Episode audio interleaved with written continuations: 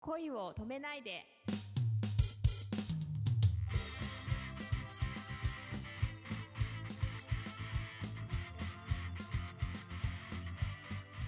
こんばんは、レイミーです。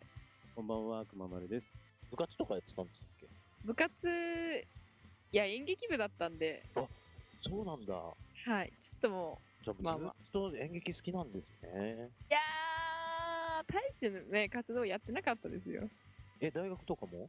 大学はアーチェリー部でした。えー、かっこいい。はーい。まあ、で、あなたのハートを射止めちゃう。いやー、そうね。いや、認められるほど上達しなかったん です。まあなぜかというと、アーチェリー部という名の、うんなんか飲み部みたいな感じ で、まあ結局遊んでばっかりいたんですよね。キャンプ行ったり、飲み行ったりみたいな感じで。いいな。でも、そういう子でね、作ってきた仲間はね、あ、そうそうそうそう。大事ですよね。そう、だから結構、そのアーチェリー部内でのカップル率ってすごい高くあて、、そうん。う。あ、な男何人ぐらいいた男はほ先輩がうんほとんど男の人で、何え人くらいいたのかななんかやっぱアーチェリーって男の子が結構やるじゃないですかあーでもー、よく知らなくてごめんなさい。そうなんだ。あそうそうそうでなんか私たち女の子でもその時に入った時は新人のあその新入生の女の子はすごい結構いっぱい入ったんですよへえ。 7人ぐらい多分入ったんじゃないかなあ、そう。まあ、8人でまあそれで結構なんか女の子とかとも今今でも交流ありますからねアーチェリー部のいいもう仲良そうそうそうそうでもまあもうほとんど結構そこでねカップルになったりとか別れたりとかしてあービバリーヒルズ状態になっちゃった。でもなんか結局やっぱ誰かが付き合い始めたりするとで別れたとかなると結構気まずいじゃないですかだからそんなあんまり遊ばなくなったりとかはしていってみたいなあー、なるほどね。そうでしたね僕も大学時代はね、はいえー男5人、女5人の仲良しグループがあってきて、えー、超いいじゃないですかあなんかね、良かったんですけど、で、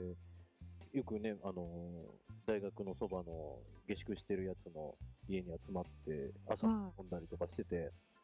いはいすごいこう、みんな仲良く過ごせたなと思ってたんだけど、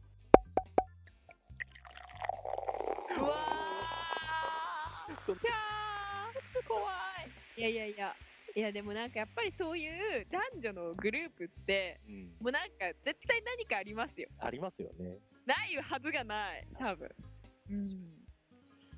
僕も、あの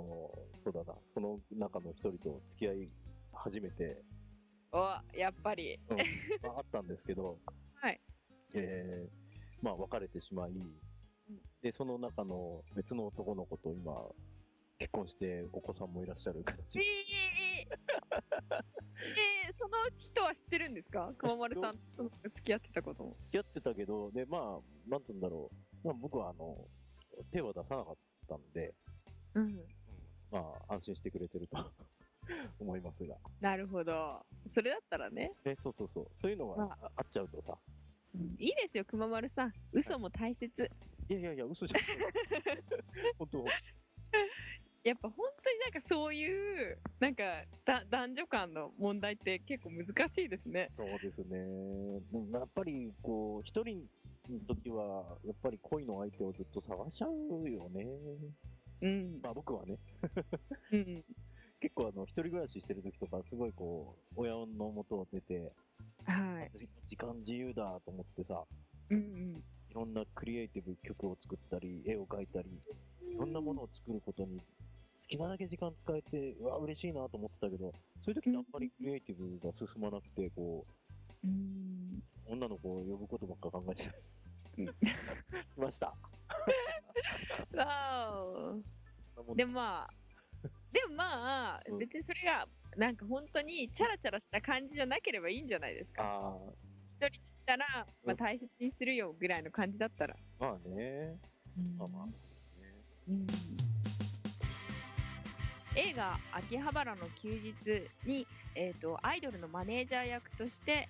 出演していますこれは3話のオオムニバスになっててその第1話目に登場してくるんですけれども結構あの重要な役どころとして出ているのであのぜひ皆さんに見てほしい一作になっております、いで、あのー欲しい方は私のブログから「レイミのアーム上」で検索すると出てくるんですけどから、あのーメールアドレスが書いてありますのでそこまでいただければあとコメントとかでも大丈夫ですブログのコメントとかに書いていただければこちらからメールいたしますよろしくお願いしますはい、えーぜひ見てください。僕も皆さんと一緒に見たいと思います。はいはい。